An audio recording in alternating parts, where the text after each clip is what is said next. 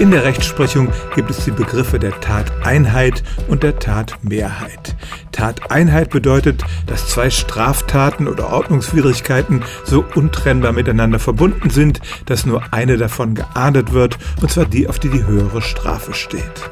Tatmehrheit dagegen bedeutet, dass die Sachen, auch wenn sie im gleichen Zeitraum passierten, doch zwei unterschiedliche Vergehen sind. Und bei fast allen Verkehrsordnungswidrigkeiten wird die Tatmehrheit angenommen. Wenn ich also betrunken Auto fahre und dann noch eine rote Ampel ignoriere, dann werde ich für beide Dinge bestraft. Wenn es sich um eine Geldstrafe handelt, werden die Beträge addiert.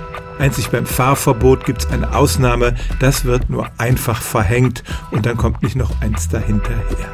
Ganz selten gibt es mal einen Richter, der sagt, nein, das war tatsächlich eine Tateinheit. Da gab es zum Beispiel den Fall einer Frau, die hatte sich im letzten Moment entschlossen, links abzubiegen, hat sich nicht richtig eingeordnet, den Blinker nicht betätigt und dann auch noch eine rote Ampel überfahren.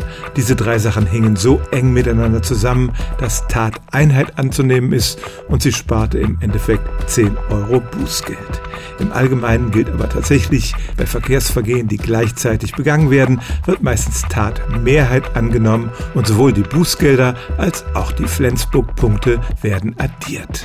Stellen auch Sie Ihre alltäglichste Frage unter stimmtz.radio1.de.